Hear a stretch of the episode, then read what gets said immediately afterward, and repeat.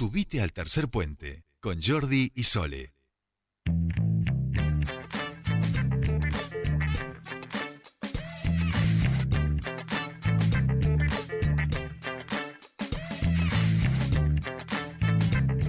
Ya estamos aquí, 15.32 minutos de esta bella tarde en la ciudad de Neuquén y estamos en comunicación con nuestro siguiente entrevistado. Hablamos de Daniel González, presidente de la Asociación de Comercio, Industria, Producción y Afines de Neuquén. De ACIPAN han realizado, como siempre, desde su observatorio este, un informe en, realizar en, en eh, en relación. en relación, gracias, Sole, a los efectos sobre las empresas de la ciudad de Neuquén a 18 meses del inicio de la cuarentena. Eh, muy buenas tardes, Daniel, ¿cómo estamos? Te saludan Sol y Jordi. Bienvenido a Tercer Puente. ¿Qué tal? Buenas tardes, Jordi. Gracias por comunicarse.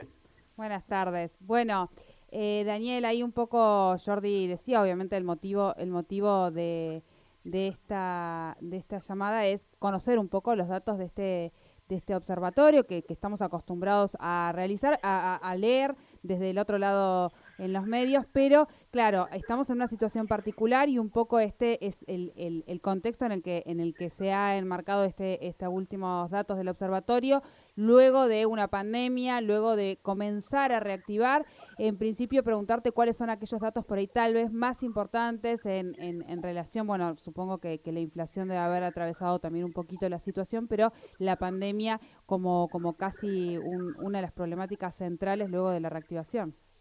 Así es. En primer lugar, te saludo a vos también porque lo saludé a Jordi, muy mal educado. No, no, pasa nada. O sea que habías hablado con ella antes, digamos, Daniel. bueno, claro, nos saludamos fuera de aire. Al, aire no. Claro, claro, claro, tal cual. Decir que mal educado este señor. sí, hicimos, eh, como hacemos periódicamente, eh, hicimos un relevamiento eh, después de un año y medio de pandemia, como ustedes indicaban, eh, para ver qué, consecuencias había habido después de las empresas, eh, de, la, de, la, pandemia en todas las empresas. Para eso se tomaron algunos aspectos como este, niveles de facturación, eh, pago de alquileres, deudas con proveedores, el pago de servicios públicos, impuestos y salarios. Si quieren, es medio aburrido porque hay muchos números, pero les puedo dar un sí, más o menos de Los principales, claro, porque para que uno tenga también eh, magnitud de, bueno, de, de, lo que, lo, cómo estaban a lo que han recuperado, si esto realmente ha impactado. Mira, lo que hace la facturación nominal, es decir, eh, cuando hablamos de facturación nominal es sin tener en cuenta la inflación, el efecto de la inflación. Eh, una gran cantidad aumentó, el 52% aumentó la facturación. Ahora, por encima de la inflación solamente la mitad. o sea que eh, si uno eh, compara en unidades vendidas, la realidad es que eh, todavía hay muchas empresas que están fuera de la facturación que había antes de pandemia, ¿no es cierto?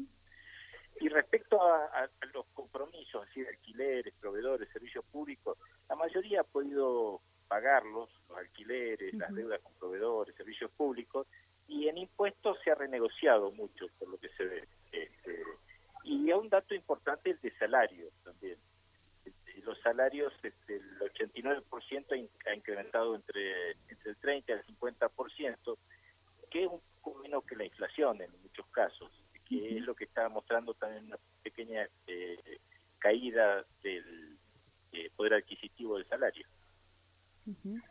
Em, bien pensaba cuáles son aquellos rubros tal vez eh, que, que, han notado esta entiendo que hay muchos que han tenido que eh, ir cayendo eh, en la informalidad o, o, ir disminuyendo la cantidad de servicios y demás debido a la, a la, crisis que han atravesado pero entiendo también que siempre hay hay rubros que se ven un poco más beneficiados por bueno obviamente por, por, por lo que comercializan no Sí, mira, los, los rubros que nosotros venimos detectando que han arrancado más rápido han sido eh, todos corralones de construcción, carretería, pinturería, los relacionados con insumos a los servicios petroleros. Eh, y los que están retrasados y que les cuesta arrancar son zapatería, este, indumentaria en general. Eh, y, lo que vos decías también nos preocupa mucho y lo pude detectar en una eh, reunión que tuvimos con cámaras de todo el país, es el tema del comercio informal. Eh, mucha gente que ha cerrado eh, se ha, se ha volcado al, comercio informal, comprando en la salada, vendiendo fuera del sistema, digamos. Eso, eso preocupa por una competencia desleal. Claro. Claro, claro.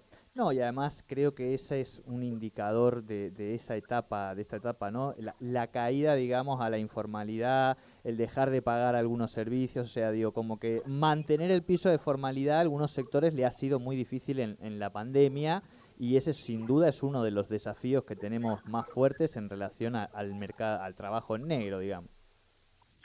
Sí, la gente no lo ha hecho a propósito, no hay duda, o sea, esto ha sido consecuencia de la situación, ¿no? De la, la pandemia, situación en algunos casos desesperante que han tenido algunos comerciantes que este, eh, perder los emprendimientos de muchos años realmente no le gusta a nadie.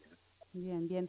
Daniel pensaba en relación a aquellos beneficios que se han ido anunciando y demás. Digo, tal vez eh, pensando, estoy pensando en la gente esta que mm, tuvo que entrar en, la informalidad, que hoy está fuera del sistema y obviamente termina después perjudicando al sector comercial porque termina siendo esta, esta eh, eh, mala competencia no alcanza solo con, por ejemplo, entiendo que licencia comercial se ha eh, postergado el pago a aquellos que inician en eh, su, su, comercio, se ha postergado por un tiempo, eh, pero lo, de lo nacional o, algún beneficio provincial no ha habido noticias.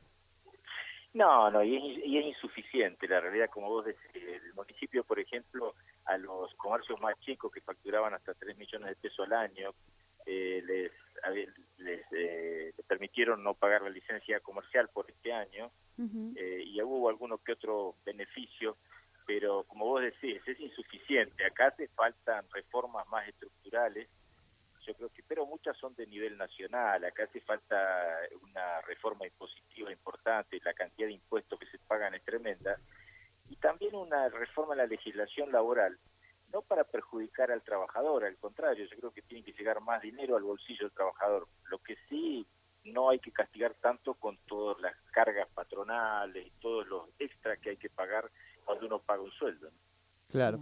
Daniel, el último de los datos que nos mandan de la síntesis del informe del observatorio, que siempre lo seguimos y que realmente es muy interesante, habla y dice lo siguiente, en lo que respecta a las expectativas económicas del año próximo, 6 de cada 10 cree que la situación será peor que la de este año. Eh, bueno, esa es un poco la, temperatura, la sensación que, que, está teniendo en este caso una, mayoría de, los empresarios, ¿no? Y eso obviamente las expectativas impacta también en cuál sea su, su modelo de inversión y de negocio.